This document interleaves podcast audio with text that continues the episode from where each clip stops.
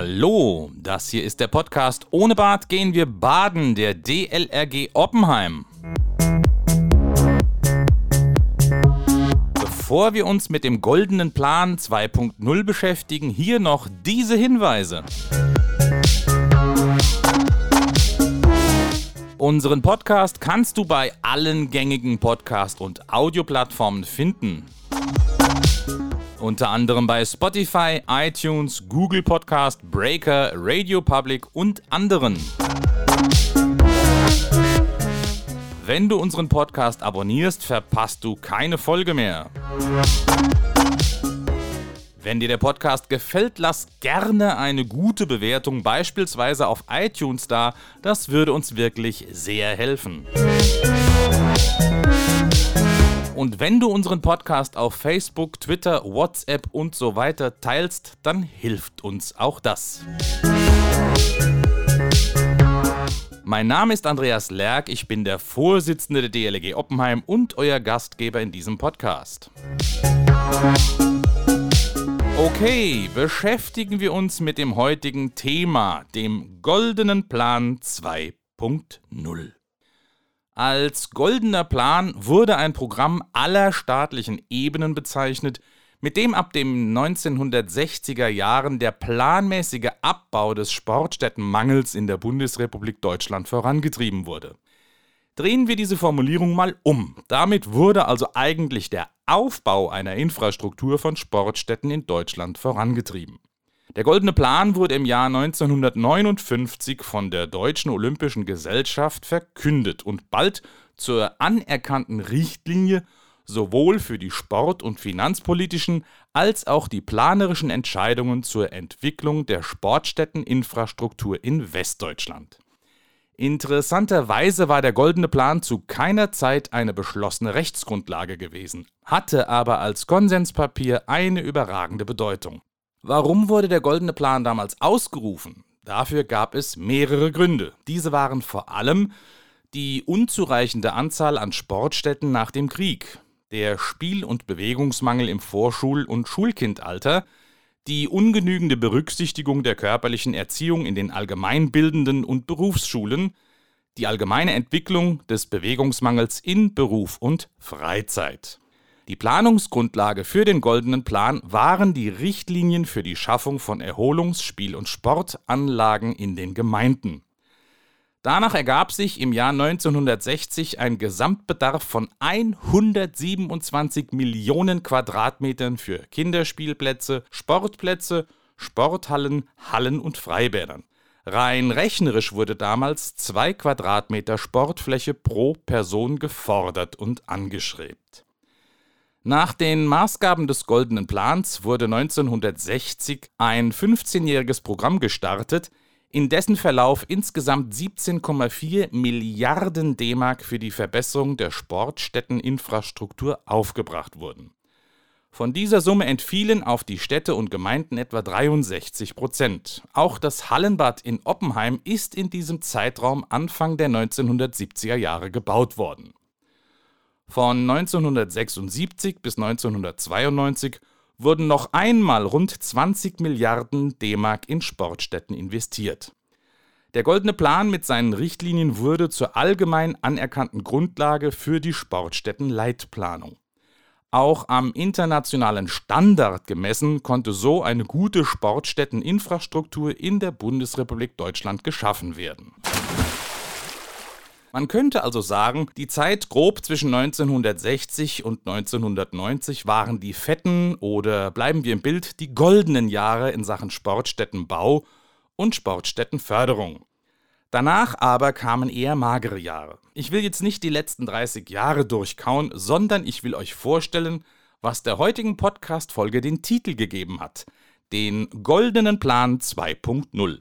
Im Oktober letzten Jahres, am 13. Oktober 2020, um genau zu sein, wurde die Verwaltungsvereinbarung Investitionspakt Sportstätten 2020 verabschiedet und trat damit wirksam in Kraft.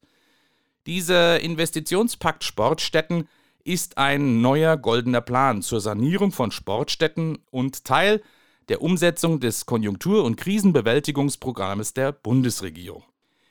Ich zitiere jetzt Anne-Kathrin Bohle, Staatssekretärin im Bundesinnenministerium. Der Goldene Plan setzt neue Akzente. Erstmalig hat er einen starken Bezug zum Städtebau. Wir brauchen attraktive Sportstätten, die für viele Menschen nutzbar sind. Ausreichend verfügbare, baulich gut ausgestattete und barrierefreie Sportstätten sind als Teil der Daseinsvorsorge ein wertvoller Baustein für eine nachhaltige städtebauliche Entwicklung von Städten und Gemeinden. Ich glaube, dieses Zitat beschreibt ganz gut, worum es in diesem neuen goldenen Plan geht. Natürlich gibt es auch die passenden sozialen Meta-Erklärungen, zum Beispiel diese hier. Der Investitionspakt Sportstätten zielt auf die Schaffung von Orten zur Stärkung des gesellschaftlichen Zusammenhalts und der sozialen Integration aller Bevölkerungsgruppen, der Herstellung gleichwertiger Lebensverhältnisse und die Förderung der Gesundheit der Bevölkerung. Kommen wir zum Pragmatischen. Kommen wir zu Zahlen und Summen. Mit anderen Worten, kommen wir zum Geld. Der Bund stellt für den Investitionspakt Sportstätten kurzfristig 150 Millionen Euro als Bundesfinanzhilfe an die Länder gemäß Artikel 104b Grundgesetz zur Verfügung. Gefördert werden können Sportstätten in Gebieten der Städtebauförderung sowie in städtebaulichen Untersuchungsgebieten zur Vorbereitung der Aufnahme in die Städtebauförderung. So, Achtung, jetzt kommt ein wichtiger Satz. In besonderen Fällen kann die Förderung auch in Abweichung von der Gebietskulisse der Städtebauförderung erfolgen. Warum ist dieser Satz wichtig? Nun, Oppenheim als Stadt und auch als Standort des Hallenbades liegt meines Wissens nach außerhalb des Gebietes einer Städtebauförderung. Zumindest hat das Verbandsgemeindebürgermeister Klaus Penzer in der Sondersitzung zum Hallenbad am Mittwoch, dem 13. Januar gesagt. Zu dieser Sitzung gibt es eine eigene Podcast-Folge.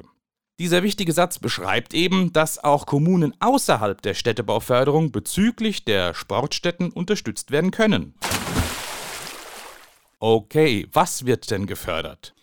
Hier wieder ein Auszug der Beschreibung. Förderfähig sind die bauliche Sanierung und der Ausbau von Sportstätten sowie deren typische bauliche Bestandteile und Einrichtungen. Ich lese das so, dass zunächst die Sanierung von Sportstätten im Fokus steht. Aber wenn ich das richtig verstehe, sind auch hier Ausnahmen möglich, wie schon in dem Förderprogramm, bei dem sich die VG Rhein-Selz im letzten Jahr beworben hat und für die die Wirtschaftlichkeitsberechnung nötig war, die nachweist, dass eine Sanierung unwirtschaftlicher ist als ein Neubau. Dieser an die Städtebauförderung angedockte neu aufgelegte goldene Plan als Investitionspakt knüpft tatsächlich an den 1959 als Konsenspapier von der Deutschen Olympischen Gesellschaft verkündeten Goldene Plan an. Eben jenen Plan, der, wie am Anfang geschrieben, als Programm aller staatlichen Ebenen zum planmäßigen Abbau des Sportstättenmangels in der Bundesrepublik Deutschland zur anerkannten Richtlinie für die sportpolitischen, planerischen und finanzpolitischen Entscheidungen zur Entwicklung der Sportstätteninfrastruktur wurde. Was für ein Bandwurmsatz. Okay, ziehen wir ein vorläufiges Fazit aus dem eben Gesagten. Es gibt mit diesem neuen goldenen Plan ein weiteres Förderprogramm, auf das sich die Verbandsgemeinde Rhein-Selz bewerben kann, um Fördermittel für den Bau des Hallenbades zu bekommen. Ich interpretiere das so, dass auch hier nachgewiesen werden muss, dass der Neubau die wirtschaftlich sinnvollere Lösung gegenüber einer Sanierung des alten Bades ist. Dieser Nachweis ist ja bereits durch die schon erwähnte Wirtschaftlichkeitsprüfung erbracht. Wenn die Verbandsgemeinde sich also entsprechend auf dieses Förderprogramm des neuen Goldenen Planes bewirbt, wäre da theoretisch eine weitere oder zusätzliche Förderung möglich. Aber darf die Verbandsgemeinde denn Geld aus zwei verschiedenen Förderprogrammen des Bundes beantragen? Genau das habe ich beim Bundesinnenministerium nachgefragt. Ich lese dir jetzt mal den Anfang der E-Mail vor, die ich Anfang Januar als Antwort vom Bundesinnenministerium bekommen habe. Sehr geehrter Herr Lerck, vielen Dank für Ihre Anfrage zum Investitionspakt Sportstätten 2020. Bitte beachten Sie, dass wir aus Kapazitätsgründen nicht jede Frage, Rückfrage individuell beantworten können. Auch individuelle Beratungsleistungen kann das Bundesministerium des Inneren für Bau und Heimat BMI nicht leisten. Zur Möglichkeit der Inanspruchnahme von Förderungen empfehle ich Ihnen, sich mit den jeweils gültigen Richtlinien der einzelnen Förderprogramme auseinanderzusetzen. Grundsätzlich aber erscheint doch wenig gegen die Kombinationen von Förderprogrammen zu sprechen, siehe unten. Bitte machen Sie sich diesbezüglich mit den jeweiligen Förderprogrammen und Richtlinien vertraut und sachkundig.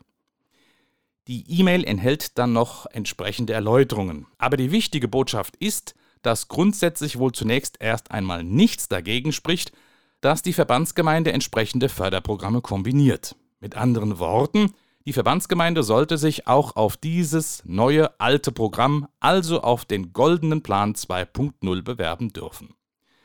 Die genauen Voraussetzungen dazu zu prüfen und zu bewerten, das will und kann ich hier nicht leisten, denn das ist die Aufgabe der Verbandsgemeindeverwaltung. Aber ich betrachte es so, dass es hier auf Bundesebene einen zweiten Fördertopf gibt und die Chance besteht, auch aus diesem Mittel für den Bau des Hallenbades der Verbandsgemeinde Rhein-Selz in Oppenheim zu bekommen.